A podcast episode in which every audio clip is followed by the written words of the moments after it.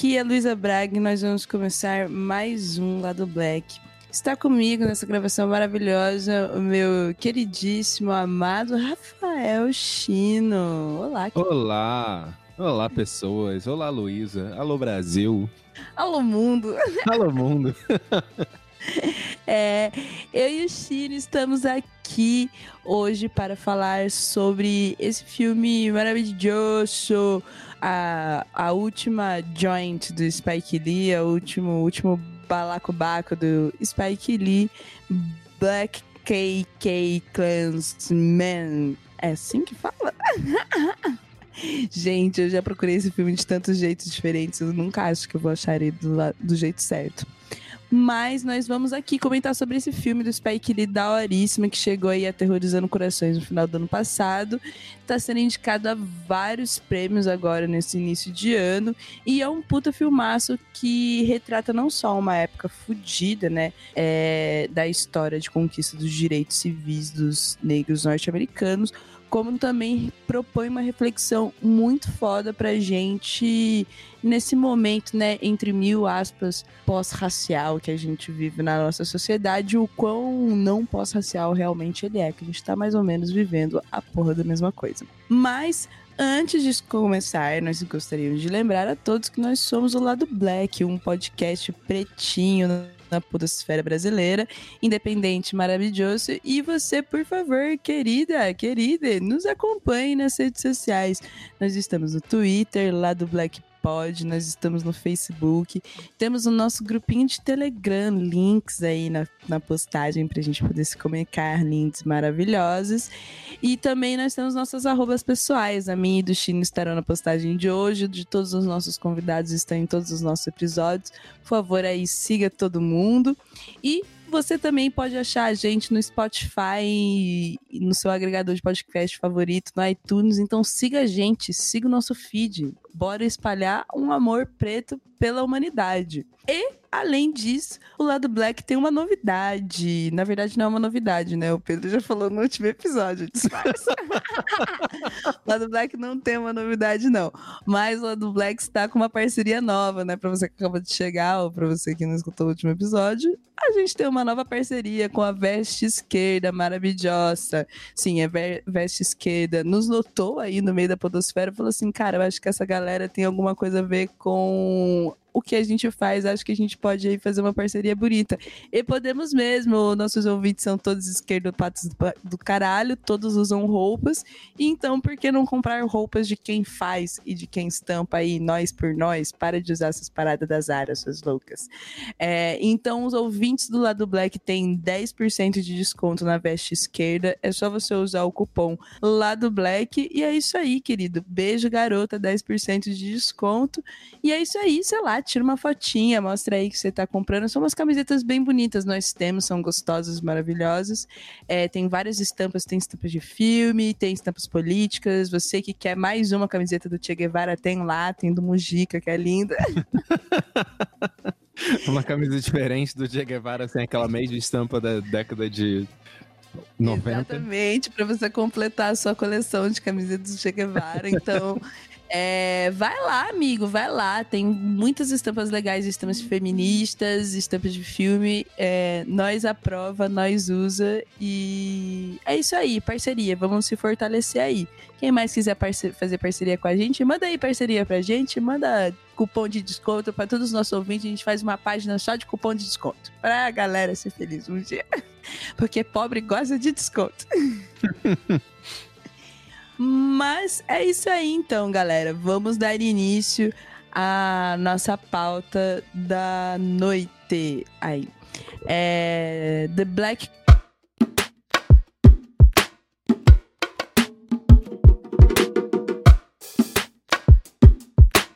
lado, lado, lado, lado black.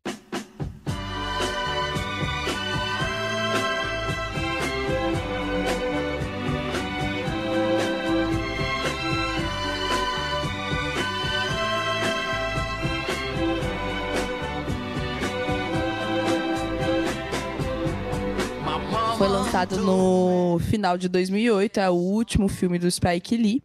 Né? Até agora já está contando com seis indicações ao Oscar, incluindo de melhor filme, cinco indicações ao BAFTA de 2009.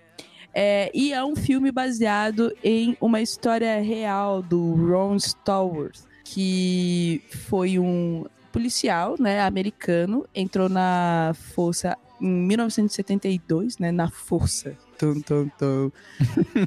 Só que na força do mal. na força policial em 1972.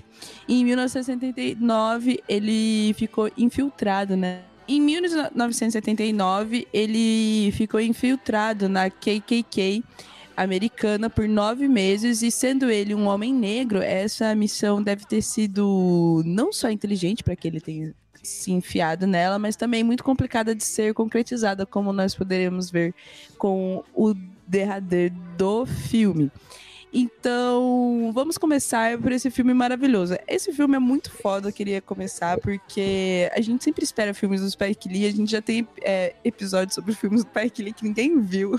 Chirac, acho que ninguém nunca é. viu Chirac, mas a gente fez porque a gente ama Spike Lee.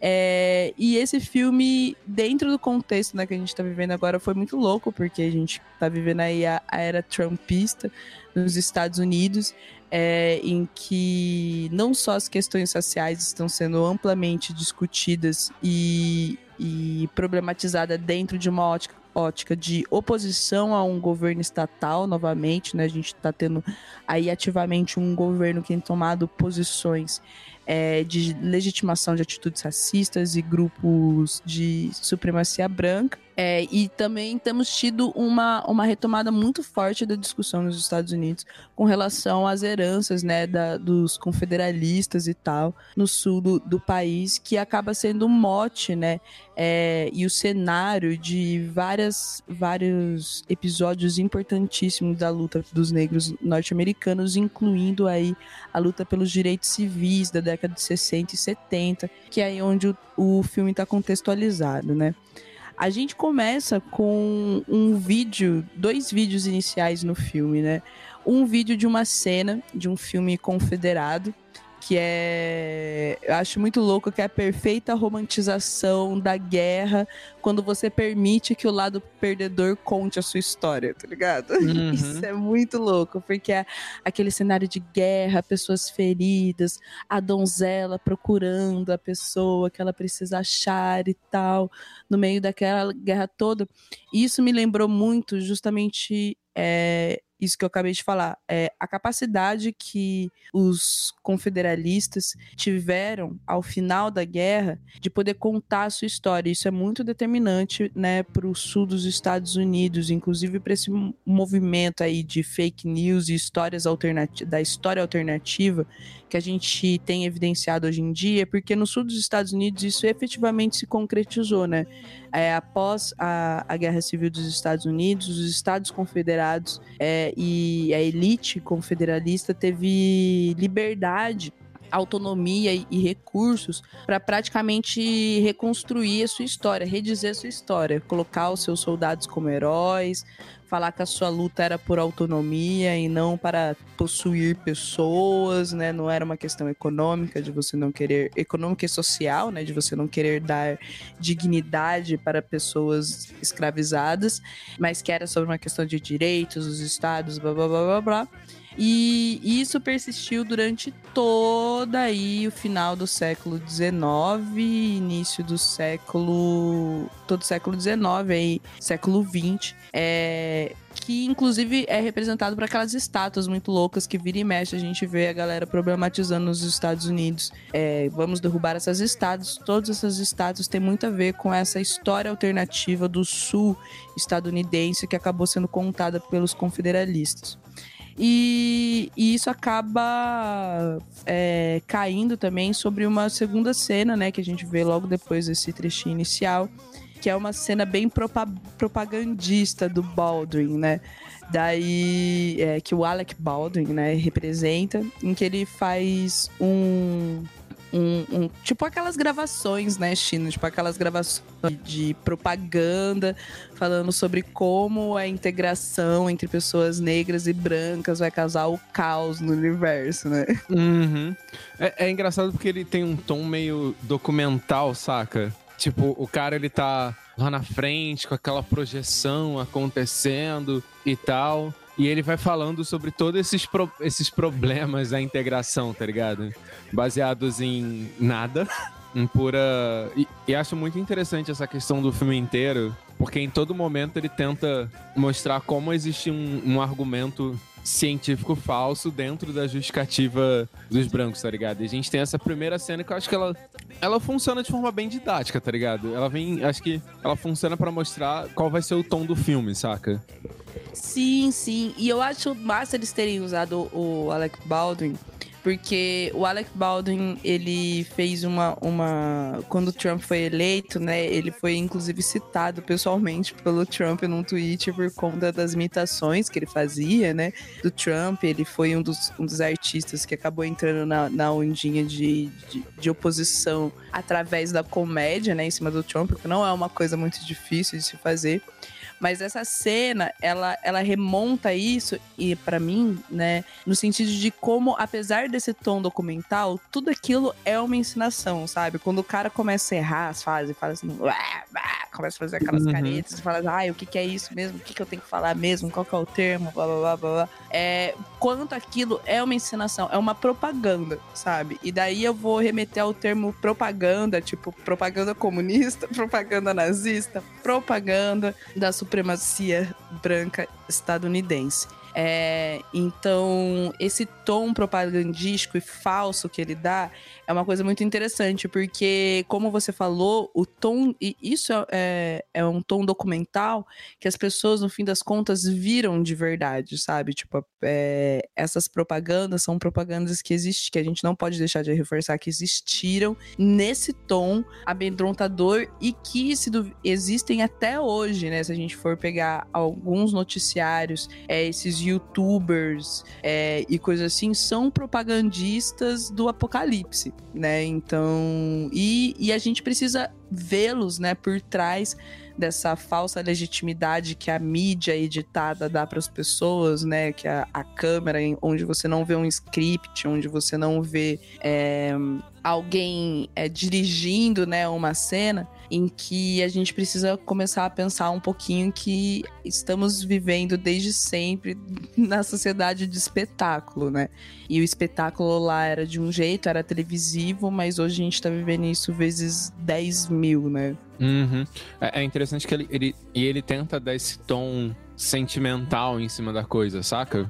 E isso me lembra muito um documentário que eu fiz uma pequena maratona de algumas coisas do Oscar e dentre elas foi ver os curtas-metragens. E tem um dos curtas que ele mostra uma fase de 39, que é antes, só que é antes da Segunda Guerra, quando existiu no Madison Square uma apresentação de um grupo americano nazista, tá ligado? E, e americano não neonazista, nazista exatamente na percepção de que tinha uma imagem de um dos fundadores e ao lado tinha a bandeira americana com ornado com um símbolo nazista, tá ligado? Uhum. E, então, tipo, e se tratando do sul dos Estados Unidos, onde essa sempre acabou se tornando uma, uma, uma divisão depois da Guerra dos Confederados, o sul dos Estados Unidos se tornou onde o racismo mais descarado acontece e o norte era considerado pelos sulistas como ah, esse local de negro, mas na verdade, onde o, o, racismo ele é mais velado, tá ligado? Então, vendo esse contexto, sim, me sim. parece muito demonstrar o que, que era o contexto do sul dos Estados Unidos naquela época, saca? Sim, total, mas era, era bem isso mesmo, porque esse é até o, o, o, o, recorte que eles dão, que nem você falou, o fundo, aquele, aquele, aquela projeção em cima da cara do cara, vem de um, é um terror assim muito mais explícito que no, nos estados do sul, é como no, na época, né, eles estavam sendo diretamente impactados com as reformulações das leis de integração é, tem um tom muito mais vamos reagir, muito mais. É, como posso dizer, enguerreado, sabe? Tipo, muito mais combativo. Esse é o termo. Muito Uhum. mais combativo, diretamente combativo do que você veria em outros espaços, é, como no norte, por exemplo, em que a, a exclusão e a inferiorização do negro se dá a partir de. se dá de uma maneira que a gente poderia reconhecer muito melhor no Brasil, né? Aquela exclusão gentil né, dos Uhum. espaços e aquela opressão não tão visibilizada assim, porém persistente e igualmente mortal, né? Uma, uma coisa que eu percebo na sociedade americana é que, diferente do Brasil, ela importa mais a, a questão da identidade nacional, tá ligado? Uhum. Aqui nos Estados Unidos a gente está começando a ter muito isso de uma forma mais palpável do cidadão de bem. Mas lá não. Eles atribuem isso à, à, à- percepção de identidade muito como, por exemplo, os ingleses fazem. Que, tipo assim. Só que nos Estados Unidos é muito louco que eles são um país de imigrantes, só que eles determinam que é até certo ponto, tá ligado? Por mais que tenham massas migratórias Sim, muito sim. grandes. Tanto que, tanto que no, no, no filme até co- comentam, né? Tipo, quando. Ah, é, spoilers. Ah, é, gente. A partir daqui você receberá muito spoiler. Fuck. é, o, tem em alguns trechos, spoilers, mas também nem tanto, né? Enfim. é, tem determinados momentos no filme em que, em que o pessoal da Kikiki até, até pergunta, né? Você é um americano cristão, blá blá blá, blá, porque existe um, um, um, um recorte, né, muito claro, porque dentro da construção da identidade americana, fugir da identidade inglesa também foi um ponto importante. Lembrando, né, que a colonização das Américas pelos ingleses, as famílias que vieram para cá, muitas foram eram é, grupos perseguidos na Inglaterra, né, de cristãos, etc, Quakers, sei lá, esses povos muito loucos, muito loucos aí do, do, do- dos Estados Unidos. Então existe um afastamento muito grande, né, da, da, da construção é, identitária inglesa, a reafirmação da americana e, e tudo que foge, acho que por, por conta de você precisar dessa reafirmação da identidade americana branca, cristã, enquanto hegemônica, né, num país em que você é, entre aspas, minoria numérica, né, e um recém-chegado, né, porque você também é um imigrante que tá aí nessa terra há menos de, sei lá, provavelmente 200 anos ou algo assim, né? É, então, eles acho que eles pegam muito forte esse senso de assim, nós somos a América. Se você quiser se incorporar à América, você tem que efetivamente então se incorporar. Então, todo mundo que é recém-chegado, seja, sei lá, os, os italianos, os irlandeses, mais tarde outros povos que foram chegando aos Estados Unidos, rola muito essa, essa, essa resistência até que eles se incorporem ao, ao jeito de vida americano a ponto das suas identidades culturais específicas já não serem uma ameaça, né, a essa, a essa identidade americana branca, católica, hegemônica, né? Sim. Católica não, protestante, né? Ah, é. Prote- é, eles, eles importam essa, esse aspecto cultural também inglês de ser um povo Mas com uma o- tradição. o- os caras da KKK não eram católicos, não? Eles eram protestantes? Olha, acredito que sim. Que eu saiba, É. eles são, são tidos como. Eu não sei. Você fez uma boa pergunta agora. Acho que eles não são católicos, não. Porque o catolicismo no, no, nos Estados Unidos nunca foi muito forte. Não, Saca? E, e a, o protestantismo inglês, ele é bem histórico. Tipo assim, ele é desde. Acho que o rompimento do com o catolicismo se deu mais ou menos na era das navegações, tá ligado? Que era. Era, foi na época que se rompeu mesmo com o catolicismo, que aí tem toda a treta da Espanha e tal. Então acho muito difícil esse povo ser, ser católico, saca? Sim, eles eram anticatólicos. Olha, escorregada minha, foda. Anticatólicos. Que pesado, né, gente? Quem que Uhum. podia... Nossa, protestantes. Enfim. É...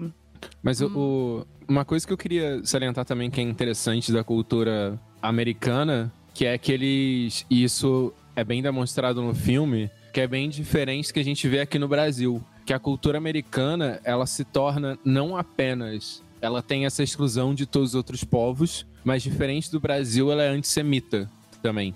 Uhum. E eles atribuem que os judeus estão tomando controle de toda a máquina financeira do.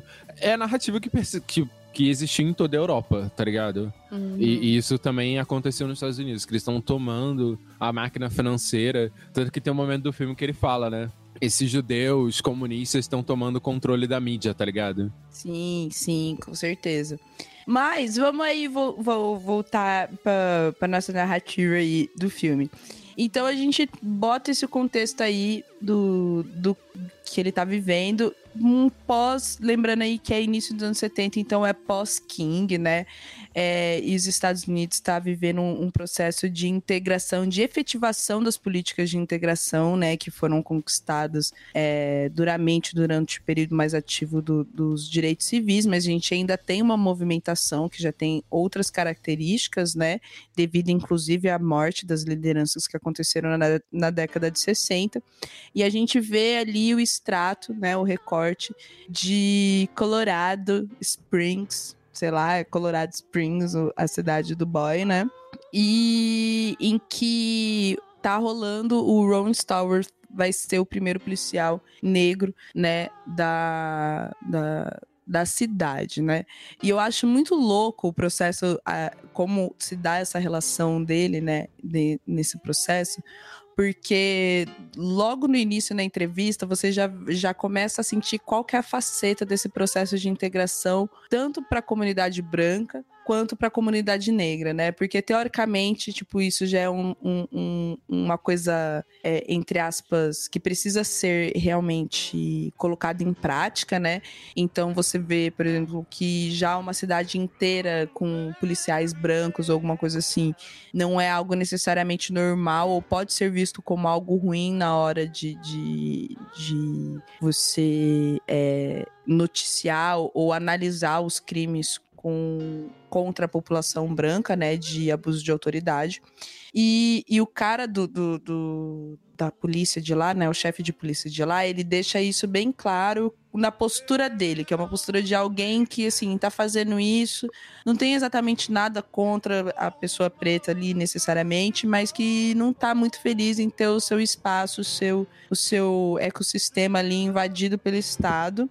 Enquanto o cara negro que tá fazendo a entrevista junto com, com, com o cara branco já tá super preocupado com, aqui, com o que aquilo significa para a comunidade, sabe? Tanto que ele até pergunta, tipo, enquanto o policial branco vai lá perguntando, ai meu, você, como você acha que você tem um temperamento explosivo e blá blá blá blá, blá que é aquela aquele tentando entrar no, no âmbito do racismo sutil, né? O cara preto já, já manda lá na lata. Se alguém te chamar de preto aqui, você vai conseguir manter a calma? Porque vamos supor, né, que ele não conseguisse manter a calma e lá vemos a notícia do primeiro policial preto que é uhum. é expulso da corporação por ter brigado, assassinado um homem branco. depois de, dele ter chamado ele de macaco. Então, então você já vê esse, esse aspecto dúbio da integração, né? Que é importante para as pessoas pretas estarem ocupando o espaço, porque é simbólico, né?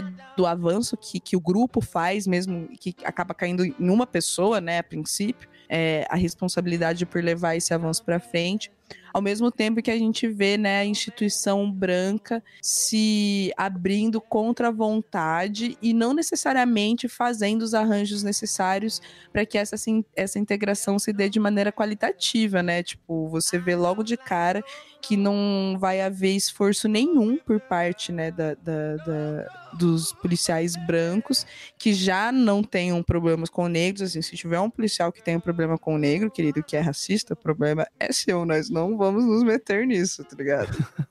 ah, ah, ah, engraçado que, lendo a respeito das histórias em quadrinhos e tal, é, é engraçado que acho que a gente tem pouco material dessa época, né? Tipo assim, a gente sabe muito da história de Martin Luther King, de Malcolm X e tal, mas a gente não tem tanta história desse momento que as coisas meio que se estabelecem. Tipo, 70 é uma época que o racismo começou a ser condenado de fato. A gente tem, claro, ainda tem alguns, algumas mídias que demonstram a questão do, do casamento interracial, que demorou um pouquinho mais para ser, ser desfeito e tal. Mas a, a postura do, do chefe de polícia que eu senti é, é, é muito cirista, tá ligado? Tipo.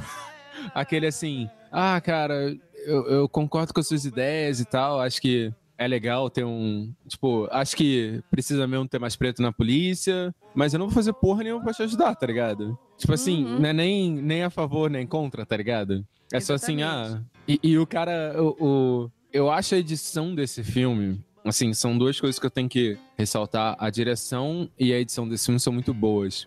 Que é aquela cena que ele pergunta assim, quando ele fala assim, ah, que você falou, né? E se alguém te chamar de, de criolo? Aí ele fala assim, isso vai acontecer sim.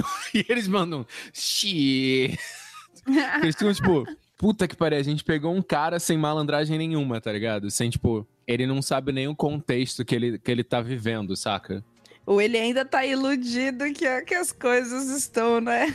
Que as Sim. não, não são a merda que elas são. Ele vai ficar surpreso se alguém tratar ele mal. Aham, e, e é um, um- É exatamente, acho que são esses. Essas pessoas que viveram, começaram a crescer pós-Era King, tá ligado? Tipo assim, pós-movimentos civis. Que é, é essa galera que eles já não tem mais essa. Você não vê mais uma politiza- politização generalizada. Você tem grupos politizados, mas a galera, tipo, meio que tá mais mansa, saca? Uhum. Então ele, ele, ele. Você vê que em diversos momentos do filme, ele parece até meio. Tipo, ele não é idiota, ele não é inocente idiota, mas ele tem umas certas. Vamos dizer assim, acho que inocente não é palavra, mas alienações. o sonho da meritocracia, tá ligado? Uhum. É, é como se ele acreditasse, assim, um pouquinho, um pouquinho. Um pouquinho não, isso até fica mais evidente no, no, no decorrer do filme. Como se ele realmente acreditasse que.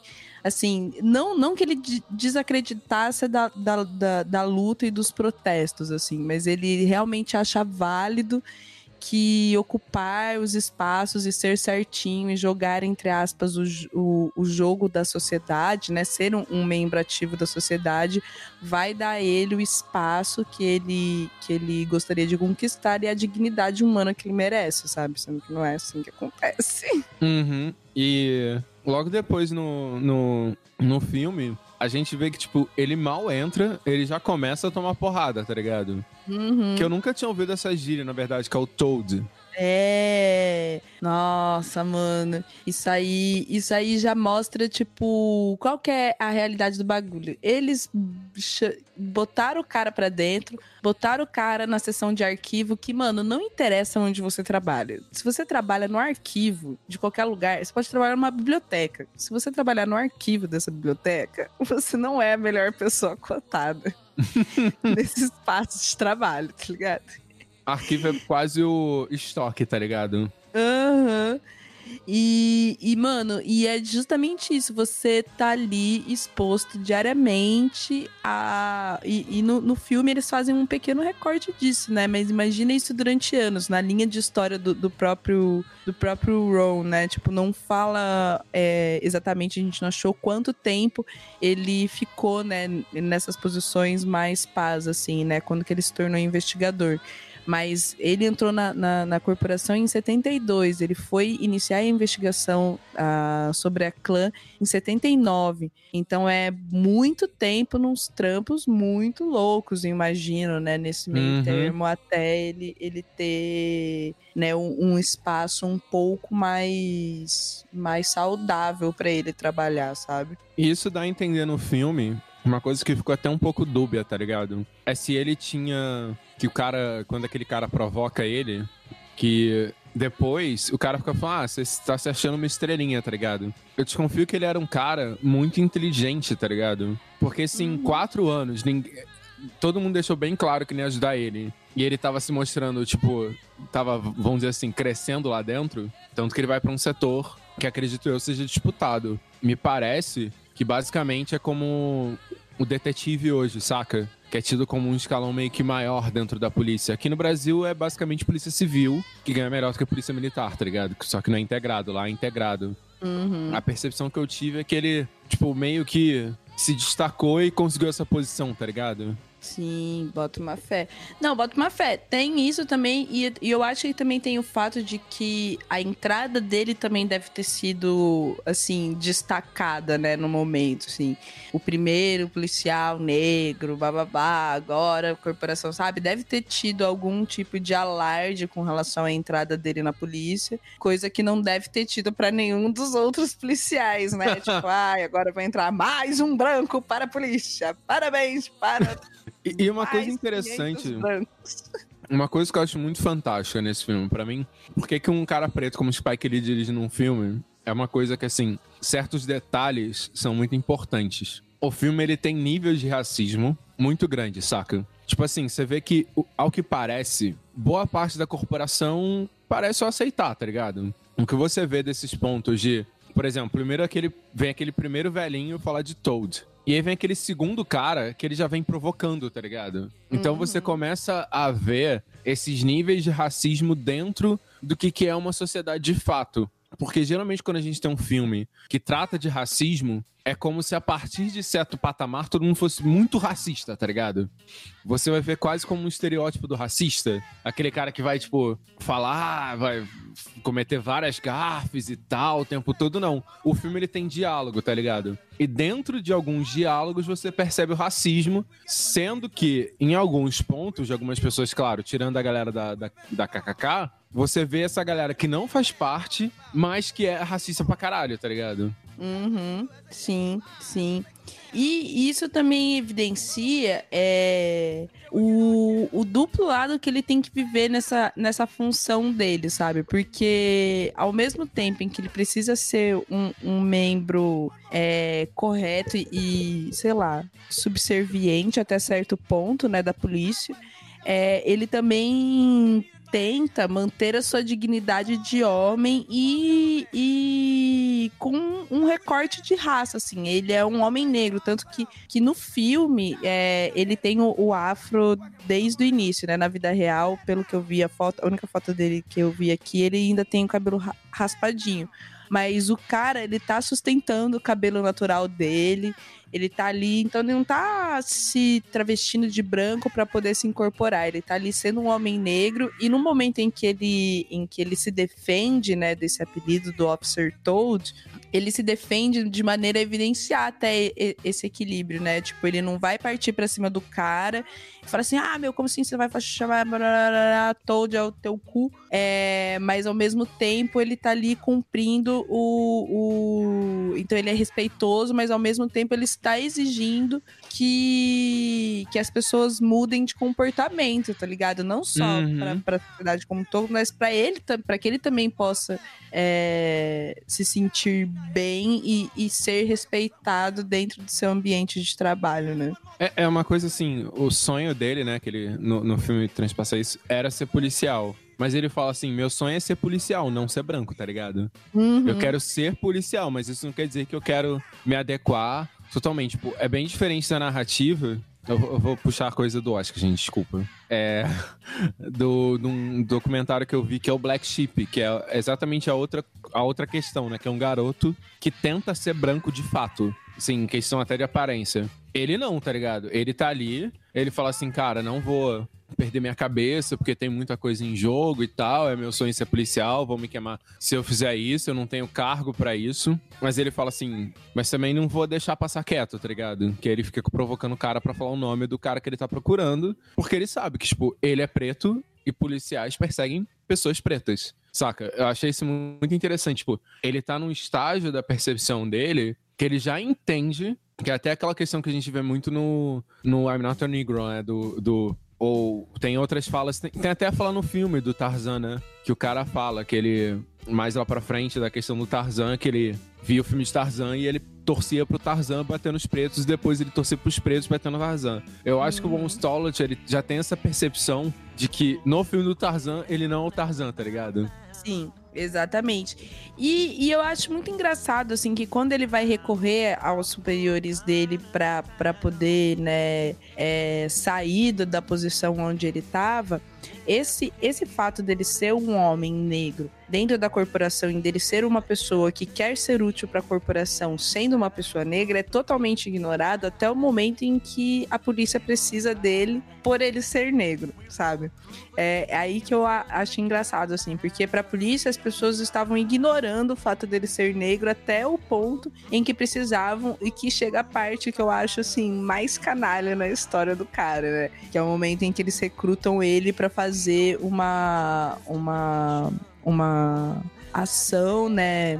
Undercover, como disfarçado. Dá uma espionagem. Uma espionagem é, contra o grupo de estudantes, né? Da, da, de estudantes negros da cidade. E eu acho isso muito foda, porque é realmente o momento em que o Estado vê a utilidade de ter um homem negro sob o seu controle, né? Sob o seu comando é, para investigar a sua comunidade, porque não tem como você colocar um homem branco, né? Na verdade, até tem, mas você vai ter muito mais dificuldade para colocar um homem branco para investigar um, um, grupo de atividades negras do que você teria se você já tivesse oficiais normalmente incorporados, né, à, à polícia.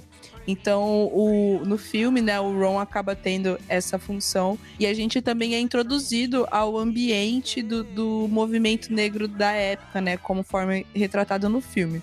Ali na década de 70, se a gente for pegar para a realidade, a gente tem a atividade de grupos e, e né, a ascensão de grupos como os Panteras Negras, por exemplo, né, já é uma, uma, uma nova fase da discussão é, dos direitos civis e também dentro das universidades. Né? A gente está falando aí da época de Angela Davis, etc. Então a gente tem um contexto um pouco diferente que é, que é retratado né, nesse recorte do filme, que é do movimento estudantil negro organizado, de jovens negros organizados, um tanto quanto mais radicais, né, em sua, em sua luta, falando da liberação do povo negro, da revolução é, negra na sociedade.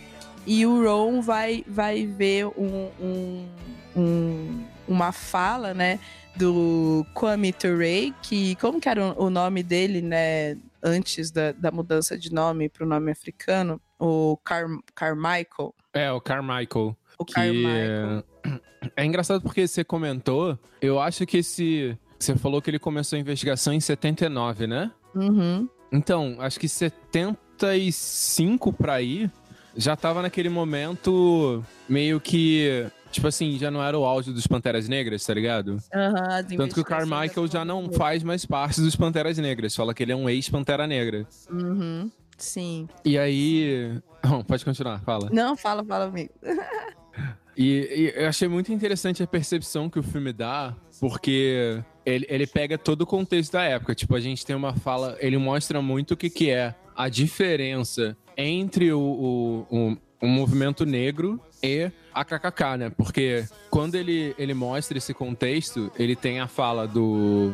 Como é que é o nome dele africano? O Kwame Ture. Isso. E aí você vê a fala dele, ele instiga as pessoas a, tipo, se prepararem, se armarem, é, se preparem, que a guerra tá vindo até nós, tá ligado? É tipo assim, se preparem que a coisa tá fedendo, tá ligado? Uhum. Só que a percepção do movimento negro foi muito uma percepção coletiva. Tipo, os ataques, se acontecessem, seriam ataques coletivos. Saca? Era assim, tipo, vamos mudar essa porra de fato. É uma questão, assim, de percepção revolucionária.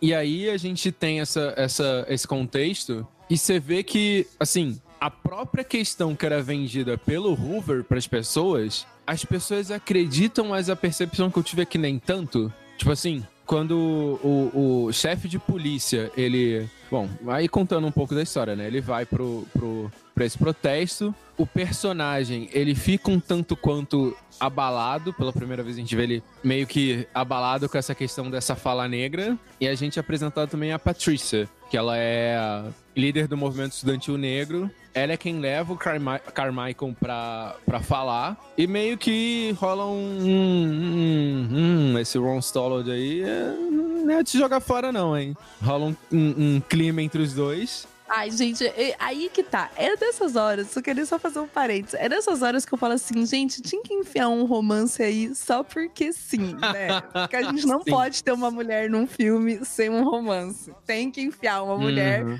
pra ser um romance, é, tá aí o, o ponto negativo no Spike Lee, mas só um parênteses. Porque ele faz isso sempre. Spike Lee amo ele, mas de vez em quando ele dá umas peidadas na farofa. né? Ele sempre faz isso. Acho que, inclusive, essa foi uma das maiores críticas que a gente teve ao Shrek, né? Aham. Tipo, mano, é, mas, aí, mas enfim, Spike Lee no X Gotta Have It é a mesma coisa, enfim, mil, Uhum. mil, pi- mil tretas com Spike Lee sobre representação de mulheres.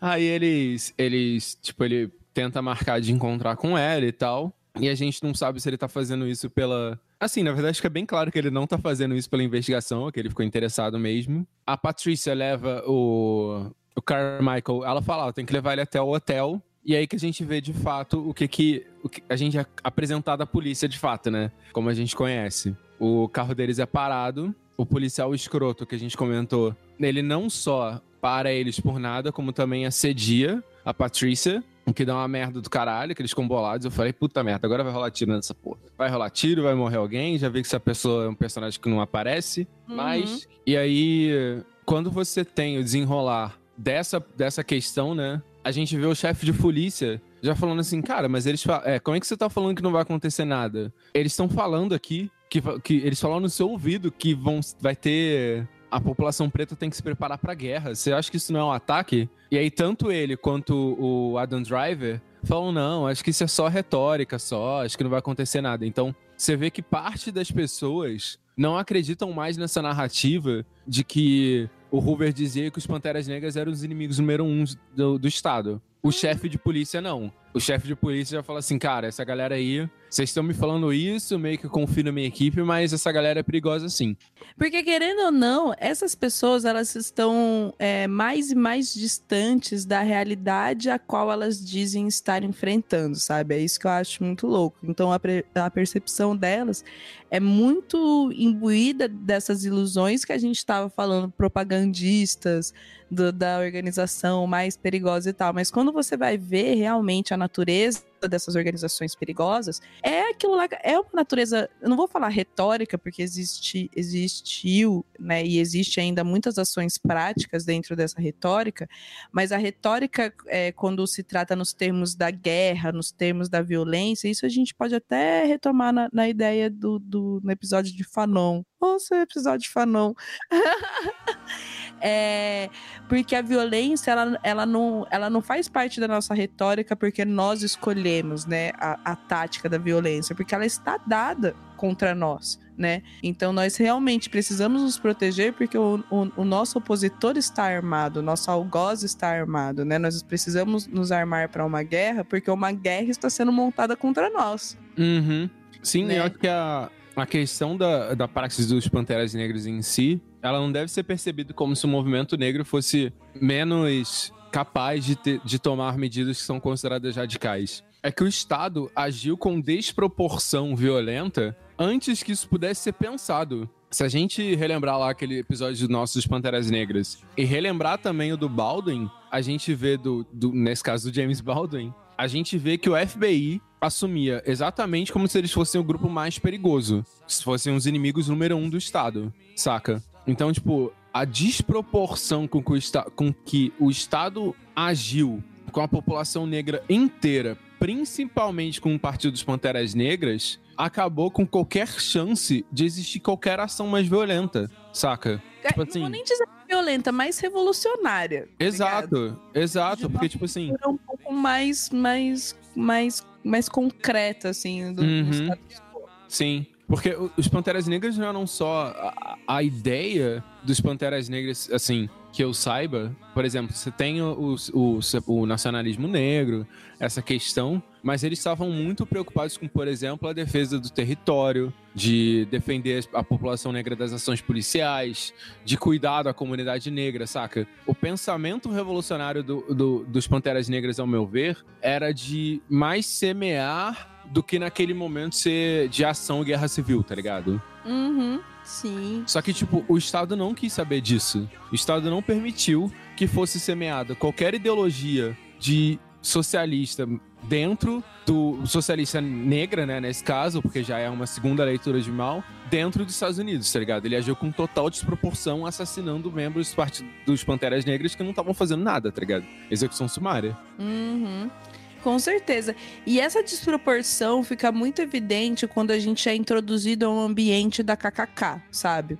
Porque é, após né, esse encontro, essa primeira interação que a gente vê dele investigando, né, é, espionando o movimento negro, eles não deixam muito claro se a investigação continuou, parou, tipo, parou, mas eles não falaram assim, ah, parou a investigação, não rolou mais nada com o movimento negro, então daí eles deixaram quieto, assim, né, no filme falando. Mas, né, lembrando que, é, como o Chino falou, os movimentos negros eles foram um, alvo principal, né, da, das investigações policiais em vários níveis nos Estados Unidos, né, durante todo esse período de, de, de movimentação, né, ativista. E só que quando a gente vai ver é, no momento em que ele começa a ser, a gente começa a ser introduzido ao ambiente da KKK, que realmente a, essa, esse medo é totalmente desproporcional ao ponto de que as pessoas da, da, da KKK são materialmente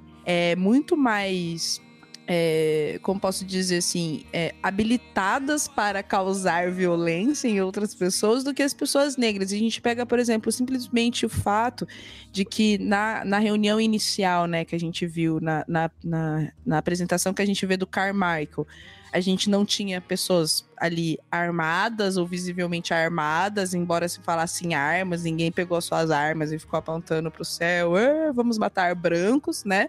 É, enquanto ali na, na pequena reunião patética da, da KKK num bar, todos estavam armados né? Então, e falando uhum. sobre matar negros, e ali efetivamente a, a única coisa que faltava para eles matarem um negro era um negro aparecer na frente deles, né? Então, você vê que realmente, proporcionalmente, o medo da violência estava alocado no lugar errado, porque o potencial é, de violência real, né, de violência prática, é, sempre esteve na mão da organização branca, dos brancos, né? E nesse caso da organização, a KKK, né? Em, em sua forma estrutural. Então, é, você vê uma. É, que nem o Chino falou, né? Essa clara falsa simetria, assim.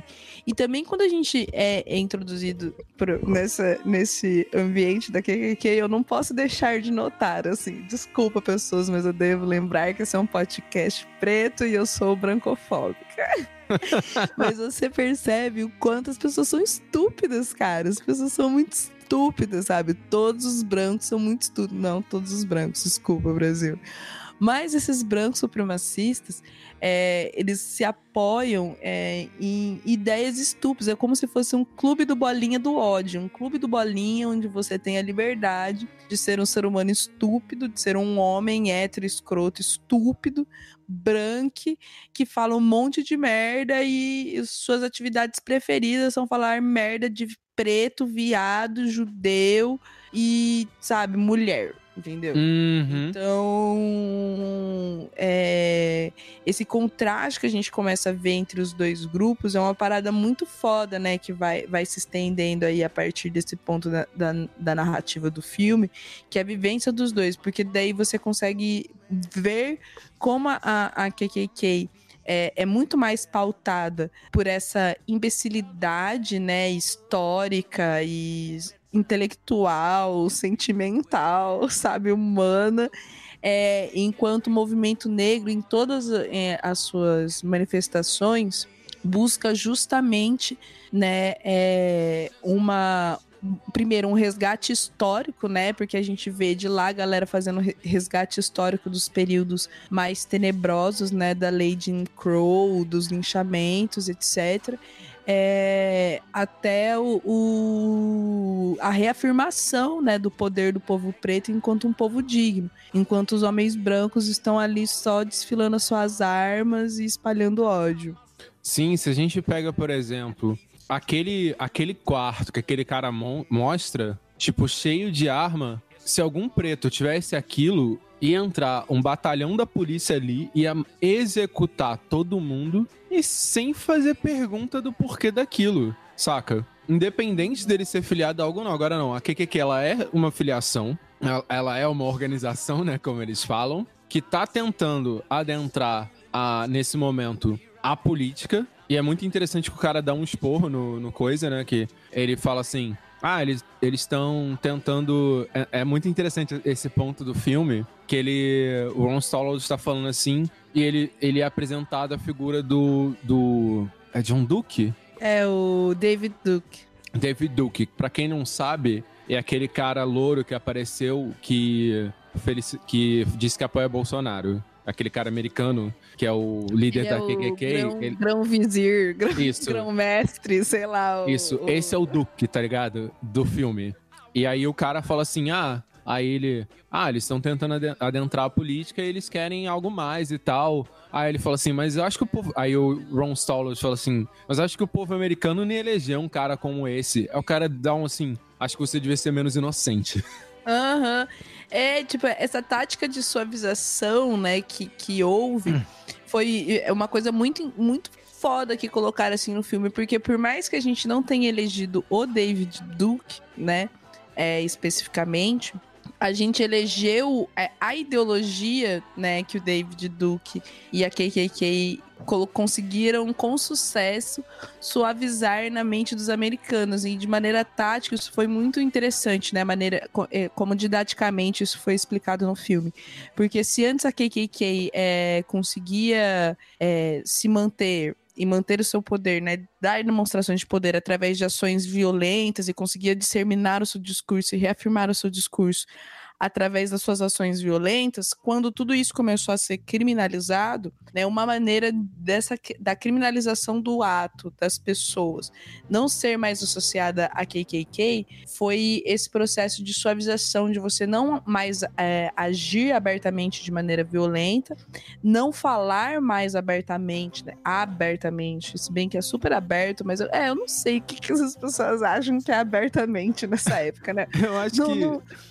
Eu não acho pode que... mandar as pessoas mandar, matar preto na rua. Acho que é isso que é uhum. o avisado deles, né? Pode falar eu... que eles são inferiores, mas não pode mandar matar direto. Eu acho que é interessante que eles atribuem uma certa uma certa insanidade e eles não enxergam o problema cultural que existe nos Estados Unidos em si.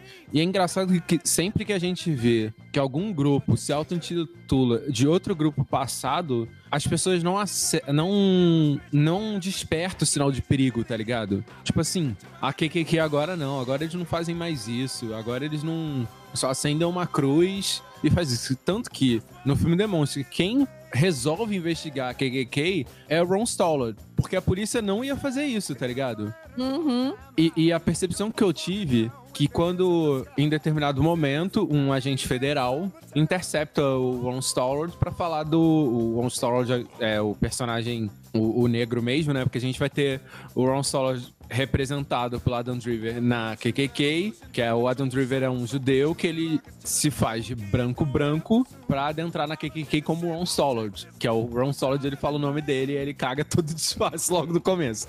Mas ele eles conseguem manter esse disfarce, né? É incrível. E aí você vê que o agente federal só entra porque aqueles dois personagens, eu tava vendo, a investigação deles demonstrou que aquele grupo, ele era não apenas membros do exército, mas eram membros do exército que tinham acesso a acervos nucleares. Então, tipo assim, a gente falou, opa, não vamos deixar essa galera maluca aí tão perto desses artefatos, não, saca? É o momento que a própria corporação vê que, tipo assim, opa, a gente tem que ficar de olho nesses caras aqui. Mas você vê que é uma ação muito, tipo, vocês podem existir, vocês podem adentrar no sistema, mas eu não vou permitir que tais pessoas que eu considero meio loucas adentrem em tais setores, saca? Isso para mim. É, me... não, não vou permitir, entre aspas, né? Porque... Exato que não permite, porém também não combate com eficiência. Isso que é muito doido, porque por mais que você tenha essa suavização é, da faceta oficial, né, desses movimentos de supremacia branca, a gente não pode nunca deixar de lembrar que essa faceta que a gente vê na cúpula não e, e, essa, essa lapidação que a gente vê na cúpula não necessariamente se estende a todos todos os seus seguidores, são todas as outras pessoas da classe trabalhadora que são supremacistas brancos. Uhum. E você vê E que. Ah, você perdão, precisa de um louco. É, e você precisa de um louco, né? Ou dois loucos é, que tenham acesso e as ferramentas para causar um dano é, real e, e grande, para que todo esse disfarce, toda essa suavização vá por água abaixo e, e, e a, a verdadeira ideologia da, da instituição se mostre através das ações dessas pessoas. O, o verdadeiro propósito, a potencialidade, né, da- da- das ideologias dessas, dessas organizações se manifestem através das, das, das pessoas loucas que estão lá, né? No caso, o Felix e aquela outra galerinha lá. Porque isso existe, inclusive dentro do. do- do- isso não é, tipo, ah, é só porque eles são supremacistas brancos. Não, isso em qualquer extrato social você vai ter pessoas fora da casinha, tá ligado? Você vai ter pessoas fora da casinha. Comunista fora da casinha? Tem. Feminista fora da casinha? Tem também. Né? Estamos aí vendo texto feminista transfóbico em pleno 2019. Então, você vai ter galera fora da casinha é, em todos os espaços. A questão é como que essa estrutura né, é, é, se solidifica e qual é a importância que ela dá para que essas pessoas fora da casinha não possam causar, causar mal a outras pessoas, não só as pessoas da casinha, o quanto que essa ideologia se propõe a realmente não, não causar mal para outras pessoas, não ensinar coisas, não estimular né, sentimentos e ou comportamentos que possam inferir é, violentamente através de ódio, de sentimentos de, de, de superioridade, etc., de, de posse e de, enfim, né, exploração perante outras pessoas, o que não é do interesse, por exemplo, da Ku Klux Klan ser um ambiente não explorador e não inferiorizador de outros seres humanos. Então, quando eles partem dessa premissa, eles abrem a possibilidade para que as pessoas entendam esse senso de superioridade branca como elas quiserem. Desde eu vou ter uma empregada negra até vidas negras não importam, vou matar esse adolescente negro por ele ter espirrado na direção da minha esposa. E, e a gente vê que, por exemplo, todos os atos dos Panteras Negras eram classificados assim. O grupo Pantera Negra, ele é. ele é criminoso. Mas existe um detalhe no filme muito importante que demonstra que é bem sutil como essa questão é, é sistêmica dentro do grupo. Por quê? Quando o Felix vai falar com David Duke, ele tenta tratar. Tem um momento que eles estão numa festa e tal, o, o- avançando já na questão da, da do batismo, da oficialização do, do Ron Stoller dentro do grupo, né? Existe um momento em que eles fazem dois to é, um toque com a mão. O Felix ele tenta parecer que ele não tem contato com o David Duke, só que o David Duke e o Felix trocam sinais na mão. Você lembra dessa cena, Luísa? Alô? Luísa? Ai, cortou aqui as últimas coisas que você falou, não sabia se você tinha parado de falar ou não. Você lembra dessa cena do, do comprimento da mão? Que Sim, tá o. E tipo assim, você vê que é uma, uma sagacidade do David Duke como low, o, vamos dizer assim, uma pessoa mais low profile, que até os caras falam, ah, não se vê ele mais vestido de. de. com um manto. Mas assim, o que dá a entender nesse detalhe do filme é que ele sabia de todo o esquema, saca? De todo o atentado. Então, tipo, só que foi tratado como caso individual. Quem foi considerado extremista foi o Felix, que era um cara que, tipo, demonstrava claramente que ele tava cagando se as pessoas achavam que ele era louco ou não. Mas, tipo, era esquematizado. O que o filme dá a entender é que esse ataque ele era esquematizado. Só que determinados membros tinham essa função de realizar esses ataques sem que isso comprometesse toda a organização, saca? Sim, até a, prática de queimar cruzes pra colocar lá, sabe? É, é, você consegue per- perceber que eles não, não, não deixaram mão, né? Não abriram mão de todas as táticas, todos os simbolismos e todas as vontades reprimidas, violentas deles, é, do dia pra noite, apenas adaptaram aquilo que era preciso, mas ainda assim, né? É que nem o caso do- de um maluco que saiu essa semana atrás, essa semana ou semana passada, do Liam Neeson, Neeson, que é o cara do Uhum. todos os filmes de ações sobre sequestraram a minha filha, é, que ele falava, que ele fala, né? Ele falou essa semana que ele, ele tinha ou tem, né? Não, não sei o quão bem resolvido ele tá com, com esse sentimento, que ele tem um sentimento, uma coisa, um impulso de sair na rua e procurar pessoas pretas para bater nelas, tá ligado? Arranjar, arranjar motivos para tretar e ser violento com pessoas pretas, sabe? Então essa galera, esse ódio internalizado, ele não, ele não vai embora sem um processo de reconfiguração desse ser Uhum. humano, sabe? E isso fica muito evidente, muito evidente. E, e, e pegando esse processo de configuração, dá pra gente entrar numa parte do filme também que eu acho muito louca, que é quando David Duke, né, durante esse processo de, infiltra de infiltração, a gente vai conhecendo ali localmente, né, a KKK, daí você vê, por exemplo, um, um núcleo da Ku Klux Klan numa cidade pequena, né, no interior ali dos Estados Unidos, poucos, é, poucos maluquinhos rednecks por aí, é, mas quando você vê o David Duke, né, quando David Duke vem para vai para a cidade, é, eu consigo perceber nele, no discurso dele, é, é toda a áurea que é colocada nas pessoas e em contraste, né, no mesmo momento a gente tem a reunião do movimento negro em que era relatado é, a, as atrocidades, né, um exemplo de, das milhões, das milhares de atrocidades de linchamento que foram cometidas, né, na história recente dos Estados Unidos. E eu acho esses dois momentos muito simbólicos, porque esse momento de, de da oratória, né, da, da, do, da confraternização entre os pares, a gente tem que levar isso muito a sério, assim. Acho que isso é uma das, das, coisas que eu também acho que talvez esteja faltando taticamente em nós, enquanto seres humanos é, organizados nos últimos tempos, que é esse poder da congregação com outros seres humanos de maneira física, né? Porque de um lado a gente vê é, o movimento negro é, congregando a partir de uma história de dor, né? Porém, pegando aquela história e, e todo, toda a realidade crua e terrível é, como uma forma de resistência, né, de não esquecermos o, o, o, o, pelo que nós batalhamos, né, pelo qual tipo, contra o tipo de, de opressão que nós estamos batalhando contra, né, o que é que, que, que essas pessoas são capazes de fazer conosco, ao mesmo tempo em que a gente vê do outro lado, né, da, do lado da Ku Klux Klan, é, a preparação simbólica das pessoas para exercer esse ódio, né?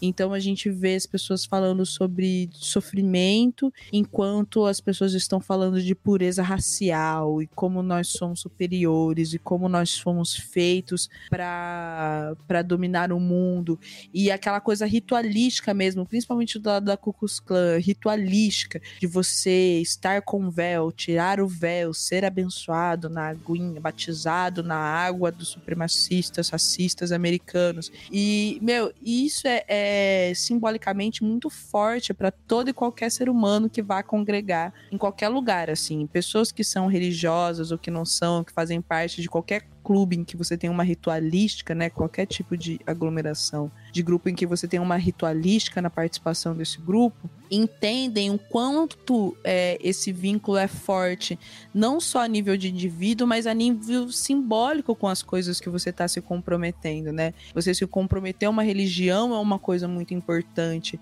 ideologicamente, né? Muda, significa você abraçar aquela religião, é, você assumir uma posição dentro de um partido político, né? Você adentrar um partido político é um, um, um processo muito importante para sua construção é, de indivíduo, para a absorção que você vai ter da, do, da retórica e do conteúdo que é colocado naquele espaço, vai ter outro impacto em você a partir do momento em que você simbolicamente e ritualisticamente faz parte, né, daquele espaço. Então, é, no lado da QQQ, você vê muito é, é, isso focado na, na, também no viés propagandista de novo, sabe? Como se todo aquele processo fosse uma propaganda eternamente falando, enquanto do lado dos negros é um processo de retomada de história e de empoderamento muito foda. Tanto que na, na parte em que eles estão vendo o filme, né, o Birth of a Nation, que no final do, do ritual da KKK eles exibem o filme, o Birth of a Nation, que para quem não conhece foi é, um dos primeiros blockbusters americanos, né, digamos assim, do, do, do início do século XX, e também deu o tom, né, da, da narrativa racial nos Estados Unidos, do negro superpredador, estuprador de mulheres, é, do branco salvador, do negro que quer matar o branco. Tudo isso foi construído simbolicamente nesse filme, que foi legitimado pelo Estado americano, foi exibido na Casa Branca, etc e tal, né, conforme foi comentado com o filme. E, e, a cena da galera assistindo o filme e falando, né, é, bring, é, bring him up, né, tipo, levanta o cara, eles usam aquelas catchphrases do caralho, que o americano adora, é, do, do cara sendo linchado, de um lado as pessoas se fortalecendo através de, de, de um pedido de linchamento e de um white power, que significa uma opressão extrema, uma violência extrema, enquanto do outro lado a gente vê o black power enquanto uma reivindicação de, de humanidade, sabe? De fortalecimento de comunidade através da libertação do seu povo. São contrastes muito fodas, assim, muito fodas de você perceber é, e que me estarrece muito que diante dessa história que é super recente, a gente ainda tenha dificuldade é, de nomear esses grupos é, como grupos terroristas, como grupos anti-humanitários e de excluir, né, simbolicamente, essa galera, de ainda permitir que eles vivam aí lindos, leves e soltos para construir a sua, a sua história e fortalecer as suas trincheiras, tá ligado? É, é tipo, você percebe que nessa fala do, do David Duke antes do, deles entrarem na sala de cinema, ele traz esse argumento científico de muito mais não por apreço pela, pela pesquisa científica, mas sim por uma afirmação de identidade de acordo com não apenas uma identidade americana, mas a, a, a identidade americana, branca cristã, do, do que a gente chama hoje aqui no Brasil de cidadão de bem, tá ligado? Tipo assim, naquele momento, ele tá dizendo: nossa cruzada é sagrada, saca? O que a gente faz é, é algo necessário. Nós precisamos preservar essa boa América, essa América cristã, essa América de gente de bem, tá ligado? E, é, e você falou é muito importante porque a gente, olhando os aspectos, a gente vê que se qualquer grupo, eu acho, e aí eu, eu vou expandir para até para não só grupos negros, mas que até grupos de esquerda hoje em dia, se eles tivessem uma reunião daquele tipo, se eles tivessem reuniões daquele tipo, se eles andassem armados até os dentes, fazendo uma escolta com motocicleta, carro, de gente armada daquele jeito, eles seriam criminalizados. Mas quando um grupo é formado por aqueles que estão no poder, esse grupo é aceito.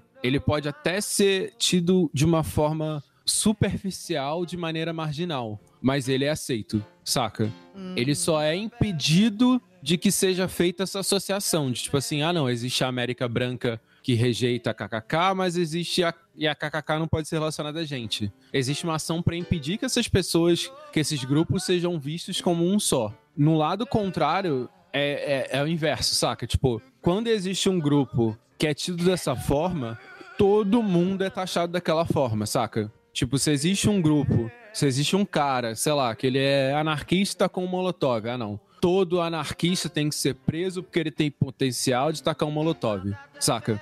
A, a, a e, e eu acho interessante porque a, a, a percepção que eu tive do, do movimento negro, ali demonstrado naquela fala daquela reunião, é tentar entender a complexidade do racismo. Compreender como. Porque é, é interessante, né? Naquele caso, eu fui ler mais sobre ele. Ele de fato aconteceu, né? Aquelas fotos são reais. Toda a história ali contada é real. E essa cidade depois, ela sofreu uma série de, de ações de outros estados. Falar assim, cara, vocês estão malucos? Vocês são idiotas? Como é que vocês fazem? Vocês não percebem o tempo que a gente está vivendo agora? A gente não pode mais fazer isso dessa forma. Vocês não podem deixar o prefeito, a polícia e o fotógrafo da polícia interagir com uma ação dessa e fingir que é tudo normal. Disfarça, caralho. Saca? Tipo assim, toda a sociedade americana foi contra essa cidade depois que cometeu esse ato com o garoto, porque aquele ato foi de toda a cidade. Tipo, tinha policiais presentes, tinha políticos é, presentes. Foi de toda a cidade e foi registrado e Uhum. publicidade. É aí que a gente vê a E vendido. né?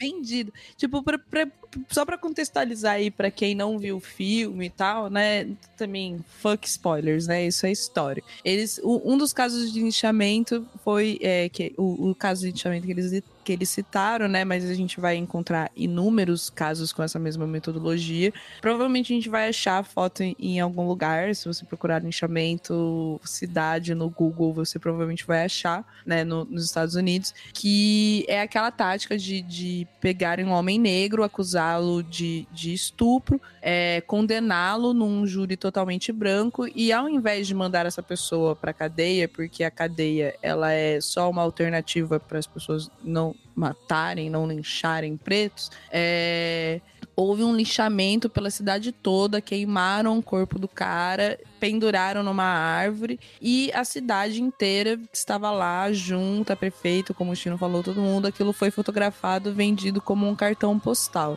É, e, e só que essa, essa parada do, do- do- da revolta que houve depois, né, da, da repreensão que houve depois a partir de inclusive outros estados, né, da- é, vem muito mais essa questão do registro, porque pra, nessa a gente tem que lembrar que nessa sociedade o problema não é necessariamente é, o matar, é um problema estético quase Uhum, exatamente. você- de você falar que você é uma sociedade americana, o sonho americano da, da, da, da liberdade, da justiça e tal, etc., né? A terra da, da liberdade, da justiça, da independência, ao mesmo tempo em que, na realidade, você tá aí com- com- cometendo atrocidades dignas de crimes de guerra, né?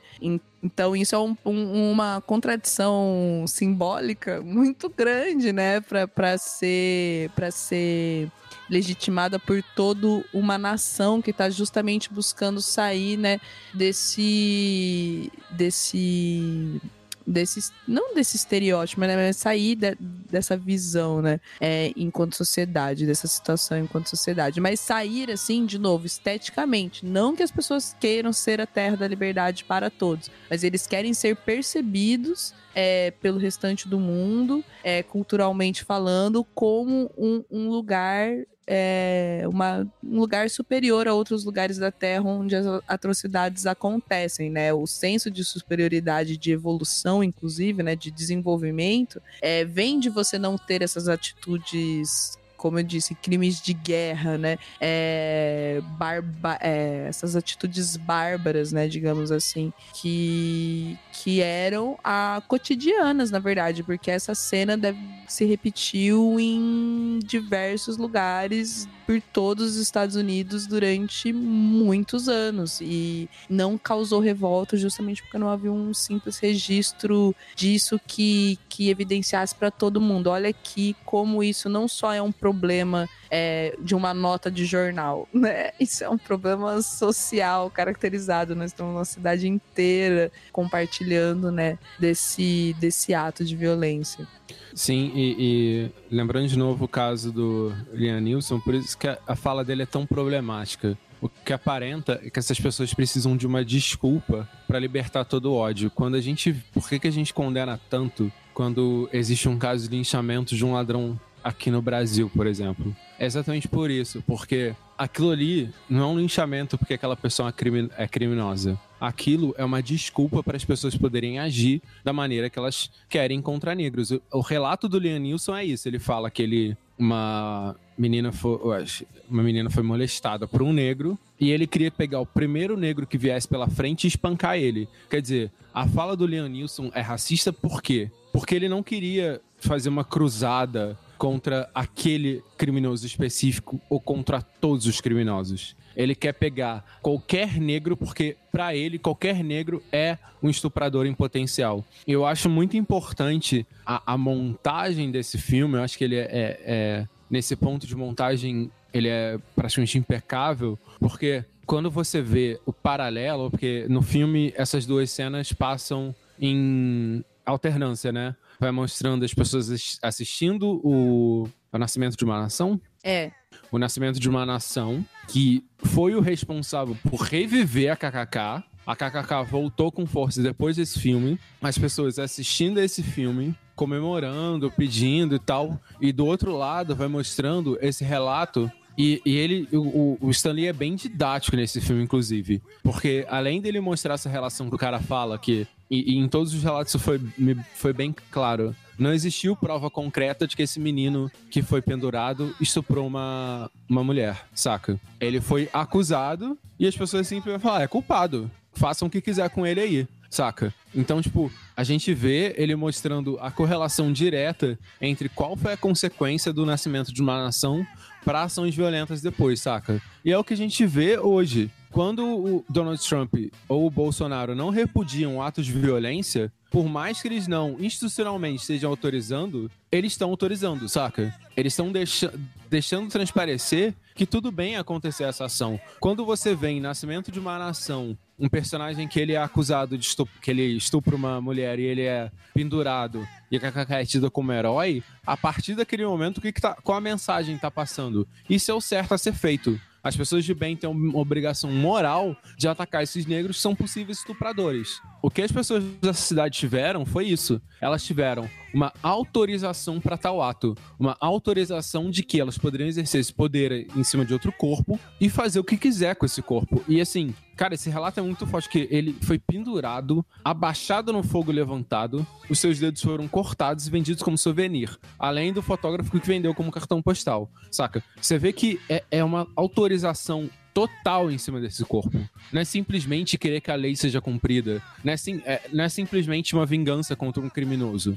Você vê que é um ódio manifestado, saca? E é um ódio que é guardado. Porque essas pessoas, elas, elas vivem num momento em, em que elas acreditam que todos os problemas são atribuídos a determinada raça, a determinada, determinado grupo, saca? Eles começam a criar, e eu acho muito interessante a, a uhum. complexidade demonstrada e, e...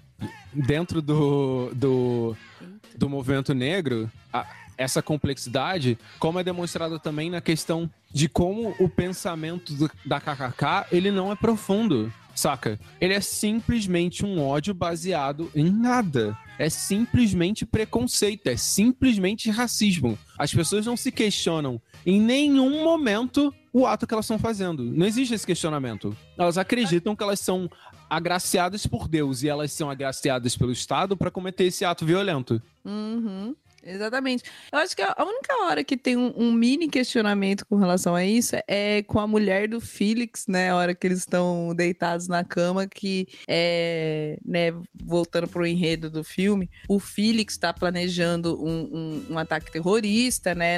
Justamente nesse, nesse, nessa reunião e que a gente tá, que a gente tá comentando agora. E a mulher dele, né, antes da. Antes, no dia anterior, assim, fica, ai meu Deus, tá chegando a hora, a gente finalmente vai matar pessoas pretinhas. Você não pensa se isso é certo ou não, tá ligado? Uhum. Né? Ai, quando a gente ficava sonhando, parecia uma coisa tão linda, fantasiosa, você pensar em matar outras pessoas. Daí vai chegando na hora de você matar mesmo, daí o bagulho vai ficando meio louco, assim, né? Acho que é o único momento em que rola uma pequena reflexão, mas você, você vê o quão facilmente essa pequena reflexão pode ser. É, anulada se você tem o louco certo do teu lado, né? Porque ou você vai ter uma pessoa sensata que vai falar, poxa, verdade, será que a gente realmente deveria matar pessoas? Ou você vai ter uma pessoa que vai falar assim, não, querida, a gente tá certo, foi isso que a gente nasceu para fazer e tal. Que é o que acontece, né, no filme. E, e daí, né, continuando também caminhando aí pro, pro pro final, né, do, do filme, de, no fim das contas, o, o, o, atentado não, não é concretizado da maneira como eles tinham pensado, né? Ele consegue ser interceptado porque todo o processo de investigação, né, e de espionagem na KKK efetivamente dá certo, né? E e o, o, a galera é interceptada. E no fim das contas, quem morre é o Felix e tal. Sucesso, os pretos não morreram, interceptamos uma ação da KKK. Parabéns a todos, porém porém no dia seguinte, a gente vê a investigação sendo ab abruptamente encerrada, tá ligado? O que é uma parada muito louca, porque você vê é, que apesar de. Né, a gente tem duas organizações sendo investigadas ao mesmo tempo, né? Vamos supor esse cenário. Duas investigações sendo feitas ao mesmo tempo. Um grupo que você acha super perigoso e outro grupo que é efetivamente super perigoso, mas como são todos brancos, você vai ignorar. O grupo branco efetivamente vai lá e faz uma, um, um ato de terrorismo. Qual a investigação que você vai encerrar? a investigação contra os brancos terroristas, obviamente, uhum. né? E, e, e daí, pensando né, nos motivos do porquê isso, é muito louco, porque ao mesmo tempo em que é, entre aspas, dever do Estado impedir ações violentas, né, dentro do seu território, é, não não parece ser vontade desse Estado que essas ações violentas sejam feitas pelo grupo dominante, né? Que é o, o, o que a gente vê hoje em dia, por exemplo, né, nessa dificuldade que a gente tem em, em, em classificar os atiradores que fazem assassinatos em massa nos Estados Unidos, atiradores brancos enquanto homens terroristas, que esse, essa obsessão por armas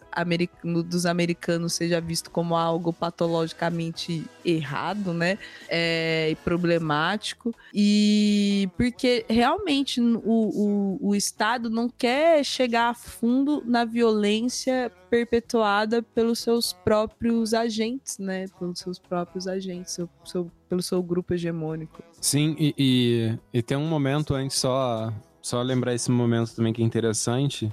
Aí depois eu volto nessa questão do, do fechamento do Estado, que quando o Ron Solid intercepta a, a mulher do Felix, ele pula em cima dela, ela começa a grudar, ele tá me atacando, ele tá me atacando, aparecem dois policiais, e aí você pensa assim, bom, eles vão ajudar, né? Não, eles mandam o Ron Solid levantar, eles nem dão tempo dele se explicar e já chegam amordaçando ele, apontando arma. E aí logo depois chega o Adam Driver, o, o... Qual é o nome do personagem mesmo? Que eu esqueci? Nossa, cara, é o Flick, eu lembro só da... Isso, Flip. Que ele aparece, ele aparece com arma na mão, gritando: vocês estão malucos? O que vocês estão fazendo? Eu sou um sem policial farda, disfarçado. Sem nada, né? E ele nem. É, sem farda nem nada. Ele chega acelerado. E, tipo assim, os policiais já aceitam a palavra dele. Eles nem questionam, saca? Sim. Então, assim, e, e... Oi, perdão, pode falar, porque já ia entrar na falar, questão sistêmica. Ah, não, então, então não entra na questão de sistêmica. Eu quero fazer um parênteses com o Flick, cara. Porque é uma coisa que eu queria ter comentado que eu, que eu acabei passando, assim. A, a situação do Flick, o Flick é o, o, o, policial branco que personifica, né, o Ron Stallworth é, fisicamente do, na KKK, né? E uma parada que eu acho muito louco, ele é judeu, né? Eu não sei se na vida real ele é judeu também, mas no filme ele é judeu. E uma coisa que eu acho muito louco sobre ele é justamente o posicionamento dele, assim porque o cara não fala para ninguém que ele é judeu, sabendo que ele vive, tipo, nos Estados Unidos tem um problema como um todo com os judeus, assim, né? Se você for buscar, assim, fundinho, fundinho, é, né, a nação como um todo tem um problema com os judeus, assim, que foram perseguidos é, no seu território, e assim como todo mundo, e com, em todo o mundo, né, no caso. E alguns, né, é, acabaram, a, sei lá, por mais que você tenha identidade judia, o, o, o, o, o viver judeu, né, o ser religiosamente judeu e tal, e aquela coisa estereotipada da, da, da comunidade judaica não é necessariamente a realidade de, de todas as pessoas, e no caso não era, né, do Flick, então ele poderia passar por um homem branco, ponto, a menos que as pessoas vissem o pênis dele ou uma estrela de Davi, né, no caso. E é muito engraçado que quando ele se coloca no, no ambiente da KKK, onde ele precisa esconder que ele é judeu, é que ele começa a efetivamente repensar e a ver, né, em si a problemática de ser um grupo que não pode apenas existir, que não tem escolha de existir como ele é. Tipo, ele nunca viu problema em, ser judeu ou não ser judeu publicamente, porque ele nunca foi obrigado a não ser judeu. Isso era só uma coisa da realidade dele. E como ele não era apontado por isso, né? É, na rua, não tinha como as pessoas olharem para ele na, na rua e falarem, ah, tarará, ficarem é, pesando na cabeça dele o tempo todo por, por isso, né, ele nunca tinha se atentado a isso. E, e, nesse momento em que ele é colocado em um espaço em que ele precisa esconder que ele é, que ele, que ele percebe, né, na, na pele esse processo, né? O quão violento é esse processo, por mais mínimo que seja. E, de novo, né? Nem ele que tá sendo morto, nem perseguido, nem ameaçado, né? Naquele instante. Ele, no, no momento, tá sendo só excluído socialmente, né? Mas não, não há uma perseguição física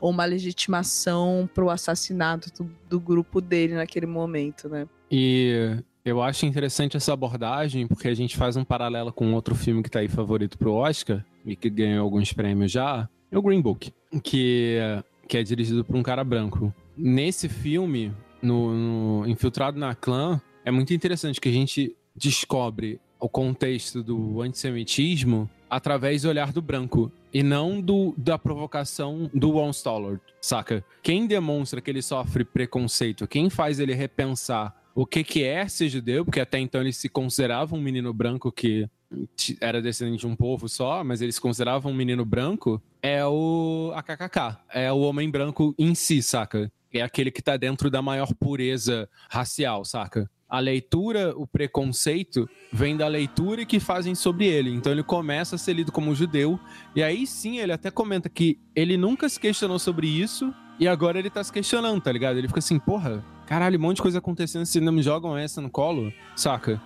Então a, a leitura vem do, do, de, do preconceito do branco, é o que a gente comentou até no Fanon, né? Você só é. Você só se descobre não universal, você só não se descobre como uma pessoa pela leitura do outro. Uhum, exatamente. Mas podemos voltar agora com a nossa programação normal. Mas. Encerramento da investigação. E aí a, a investigação é encerrada, né? Como você comentou. E a percepção que eu tive é que foi dedo de gente de cima, que faz parte ou faz parte do movimento ou não quer que a sociedade branca seja criticada. Porque a investigação é, é encerrada é, em determinado momento do filme. O Adam Driver é meio que descoberto, tá ligado? Ele joga uma desculpa, mas isso tecnicamente nem entraria no relatório. Então parece que pauzinhos foram mexidos e a investigação foi encerrada, saca? Então, tipo, uma coisa que eu acho interessante desse filme inteiro e a ideia que ele passa é que a gente não deve entender que esse filme, que o desmante do, da KKK é uma vitória, saca? Da guerra. Uhum. Ele é uma pequena vitóriazinha dentro de um sistema doente saca? Teve gente que falou, pô, o filme tem um, um, um final feliz, né? E eu acho que a as últimas duas cenas do filme, que para mim a última cena também tem um efeito didático não um efeito de conclusão da narrativa, que é a, a cena de Chattersville, né? Que no, pra quem não viu o filme no final, a gente já tá dando spoiler, está dando spoiler pra caramba. No final do filme aparece a cena de Chattersville pra mostrar a conexão, mas para mim isso tem um efeito didático. Mas como fechamento da narrativa da mensagem que o Spike ele tem, para mim o que demonstra que essa vitória, ela não é de fato uma vitória em si, que esse sistema continua doente, é que o Ron Solo está com a Patrícia em casa, eles estão, tipo, discutindo a respeito de. Ela fala, porra, você é um policial, tá ligado? Porque ela que é a. Ela é a. Ela que é alvo do ataque, né? Primeiro eles tentam. É, bombarde, é, taca uma bomba, um C4 na reunião de negros, onde a gente comentou que estava passando que tinham diversos negros, e aí eles conseguem colocar um policiamento ali em volta, e aí quem vira o alvo é a Patrícia. E aí a gente vê que essa, essa ele tem até o momento antes disso que aparece o, o Ron Solo, tipo, dando uma vingança, tipo, saindo do. Que ele tava puto pra caralho que a investigação foi encerrada, que ele liga pro David Duke, começa a conversar com o Ron Stoller, e aí ele chama todo mundo pra ouvir. A galera tá gargalhando, porque ele tá gastando o cara. Tipo, ele é um negro fingindo que é branco. A galera tá gargalhando pra caramba. E o David Duke caindo na letra e tal. E em determinado momento ele assume e desliga na cara do David Duke. Aí o David Duke fica chocadíssimo, tá ligado? Que ele não conseguiu descobrir que era um negro no telefone, porque ele fala que ele consegue distinguir um homem branco do homem negro. É exatamente quando o personagem joga na cara dele o quão falsa essa percepção. Só que depois disso, tal, voltando na cena que para mim é onde encerra o filme, sem o didatismo da cena de Chattersville, que é um encerramento da narrativa do filme, tá o, a Patrícia Stallard, eles estão, alguém bate na porta, ela saca a arma ele também. E é muito interessante que o, Spike Lee tem cara de ser muito fã de filme Black Exploitation, né? E aí eles estão com a arma sacada, eles estão no corredor, e aí mostra. Essa cena é fantástica, que eles estão apontando a arma, vai dando aquela, aquela cena que a pessoa se move pelo corredor sem se mover de fato. E Ah. quando eles olham na janela, tem uma cruz pegando fogo, saca? Mostrando que, Sim. tipo, eles continuam sendo um alvo. Eu acho que isso, pra mim, conclui a narrativa do filme, porque mostra muito essa questão sistêmica, saca? É uma sociedade doente. Não se deixe enganar pela pequena vitória desse filme. Ela não é real. Exatamente, exatamente. E, meu, voltando assim, dois minutos no filme. Antes dessa cena final, tem a cena em que ele confronta, né, o Ron Stallworth, é, Stallworth negro, confronta, né, o David Duke e se revela enquanto negro no telefone, né? E eu acho isso e que expressa exatamente isso, porque aquele momento, tipo, a investigação já tinha sido fechada, foda-se, não vamos mais é, investigar a KKK, e rola esse telefonema final, assim, e que o cara pega, dá aquela zoada na cara do David Duke, desliga o telefone, tá todo mundo tipo, ah, que louco, não acredito que você falou isso. É, que é a satisfação pessoal, tá ligado? Dele ter enfrentado, ouvido um monte de bosta, e enfrentado um monte de bosta, não poder continuar com a investigação dele, então se já que acabou, quero pelo menos tirar uma com a sua cara, seu brancara idiota, tá ligado? Então ele tem aquele momento de satisfação pessoal, mas logo depois ele é lembrado, como o Destino falou, de que isso é uma, uma questão sistêmica, que ele ainda é um alvo, tá ligado? É. E isso é muito louco, porque em todos os momentos a gente tem isso, sabe? É, todo momento em que, em que, nos poucos momentos, né, na verdade, em que a gente comemora um- algum tipo de avanço é, dentro desse sistema, e principalmente nessa questão legalista punitivista, tá ligado? É, se a gente prende um policial que, que matou uma pessoa negra, se a gente achar todo mundo que matou Marielle, prender todos os policiais que mataram a Marildo, se a gente prender os policiais que colocaram Rafael Braga na situação em que Ra- Rafael Braga esteve nos últimos anos, né? Mesmo que a gente pegue esses casos individuais, a questão sistêmica é, não está curada através do punitivismo, tá ligado? Infelizmente, ela não está curada através do punitivismo. O punitivismo serve para assegurar é, algumas vidas, sim, né? Serve para afastar algumas pessoas do convívio da sociedade que é branca, negra, que tem pessoas negras que precisam ser protegidas, sim. Só que ela não resolve a questão sistêmica. E é muito louco porque é justamente após você ter esse estalo de que caralho, a KKK continua aí, linda, leve e forte, que você tem a retomada da cena de Charlottesville. Então não é só a KKK dos anos 70 que continuava linda, e Uhum. forte. É a KKK de agora. Sabe? É o supremacista branco de agora que continua lindo, leve, solto e com o seu direito de livre, de livre expressão garantido, de livre expressão do ódio garantido, sabe? É, e isso é muito impactante. Essas cenas finais são muito impactantes, porque Charlottesville aconteceu é, em 2018, 2017, não foi? Foi logo. Essa era, desde que o Trump foi eleito, tudo é muito confuso na minha cabeça, as datas e, e as coisas, porque muita coisa acontece. Mas aconteceu há menos de dois anos, então é, é muito recente, é muito recente. E é Uhum. muito assustador você ver uma passeata com mais de 10 pessoas brancas, com muito mais de 10 pessoas brancas, com centenas de pessoas brancas postas falando que odeiam judeus, nosso solo, e que eles odeiam pretos e vão matar todo mundo, porque esse é o solo branco americano. Não que eles vão matar todo mundo, mas eles deixam bem claro que este é o solo branco de dominação branca, do homem branco, sabe? Então é, é um final muito intenso nesse sentido, muito intenso, assim, pra gente rememorar o que a gente tá fazendo e, e, e, talvez pensar que, mais, que se eles não, não, não baixaram a guarda, né, quem somos nós? Uhum. A gente tá num mundo perfeito, né? É, e, e eu acho interessante que demonstra como essa, essa. Como simplesmente esse fator simbólico ele abre bastante precedência, tá ligado? Pra esses atos. Tipo, que você vê ele mostra não só Chartersville, como ele mostra o David Duke, e ele mostra a fala do, do Donald Trump. Fala assim, ah, é, de um lado tem pessoas que são erradas, que são ruins, e o outro pessoas muito violentas, saca? Que é, é o que a gente escuta hoje em dia muito, que é a... Nós condenamos todo tipo de violência. Só que isso não é o bastante, saca? Quando você fala esse tipo de coisa, você claramente não quer tomar posição contra esses grupos supremacistas, saca? Quando acontece um ataque, como aconteceu o Mestre Moa, e o, um candidato a presidente não condena esse ato, sendo bem claro que ele o condena, ele tá abrindo margem para que isso aconteça de novo, saca? Quando um, um, presidente de um país ele não toma esse posicionamento, que é um, um, posicionamento que pode ser só estético, mas exatamente por ser estético, por ser simbólico, que ele acaba escalonando ainda mais a violência, saca? Como assim, a gente já vive numa sociedade doente. A gente não tem, a gente não tem essa esperança de que um pronunciamento de um governo condenando um ato vai acabar, tanto que a gente já teve esse, essas condenações em governos anteriores, essa violência não cessou.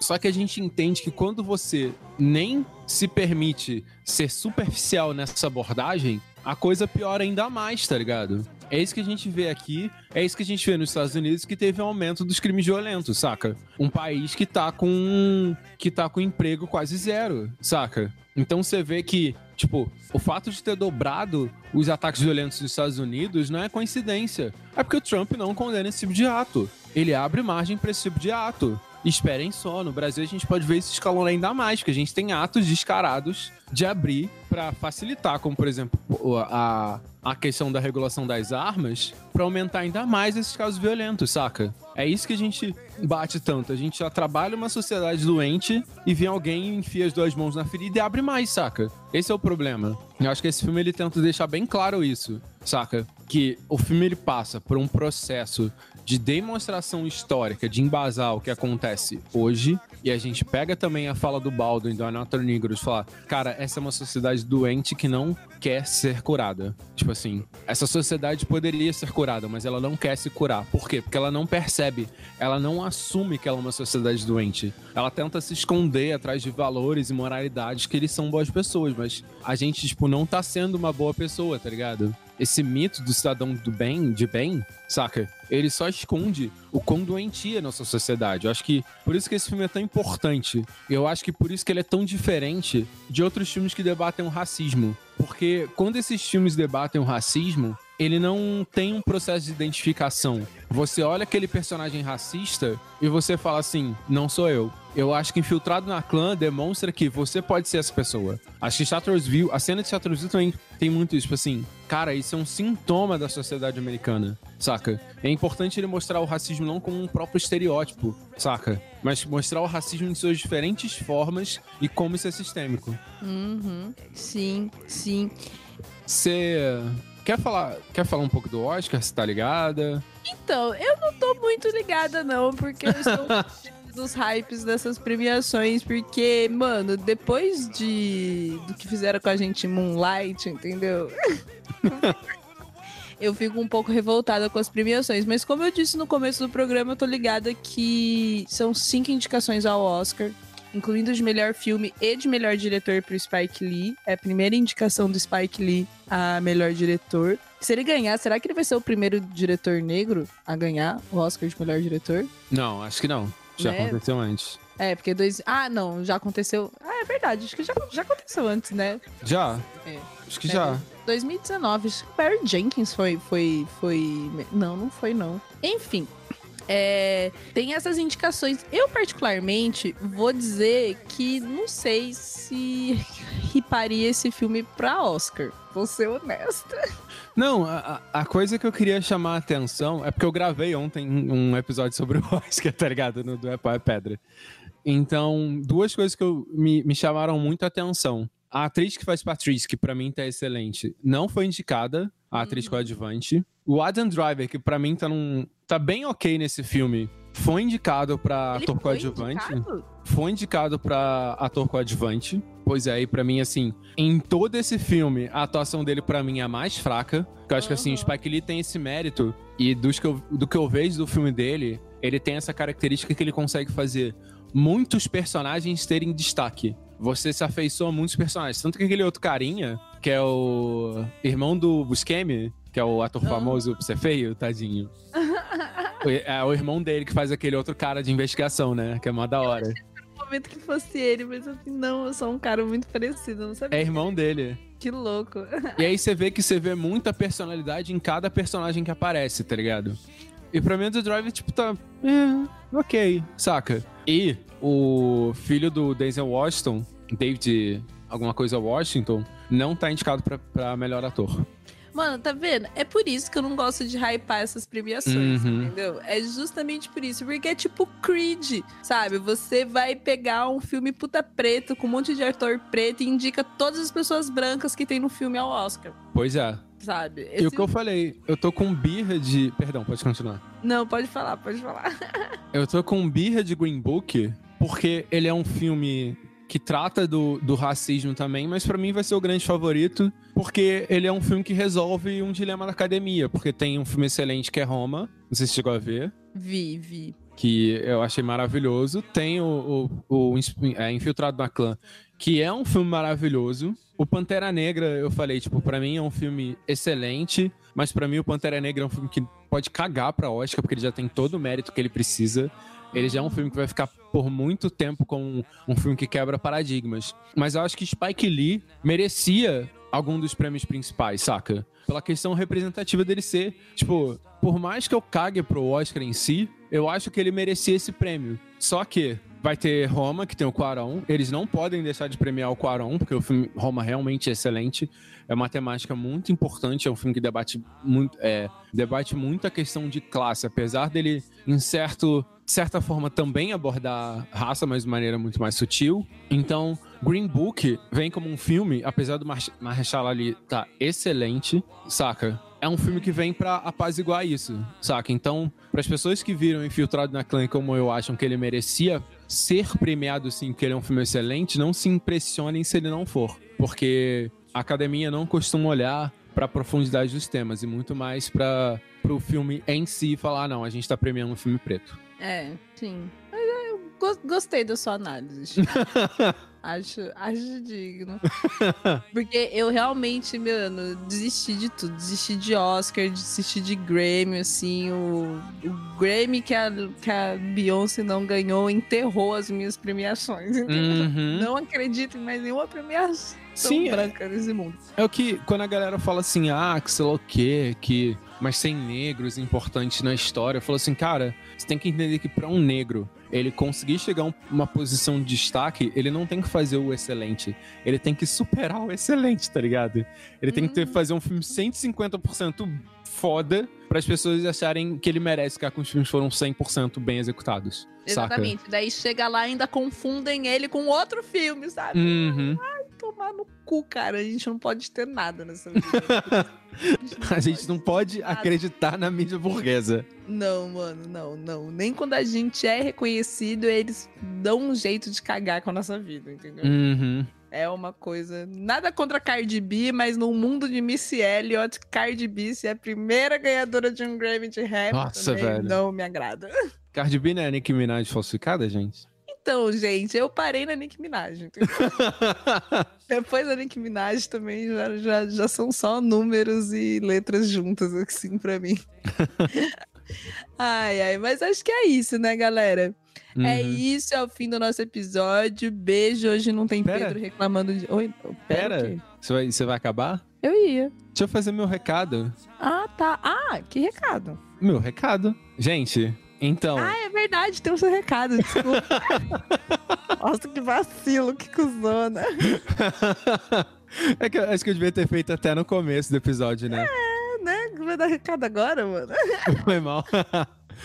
então, galera, pra quem não sabe, é terça-feira agora, às 19 horas, galera do Rio, fica atenta. Eu vou estar na Livraria Travessa falando sobre Infiltrado na Clã, então vou ficar muito feliz se as pessoas aparecerem lá. É, dia 19 às 19 horas. Vão estar lá eu, André Ramiro, que pra quem não conhece é o mais conhecido pelo seu papel como Matias no Tropa de Elite, Janaína Oliveira, e vai ser mediado pela Juliana Berlim. Então, galera, eu ia ficar muito feliz se a galera do Rio comparecesse lá, ia ser bem da hora. Vamos lá pra gente falar um pouquinho mais desse filme.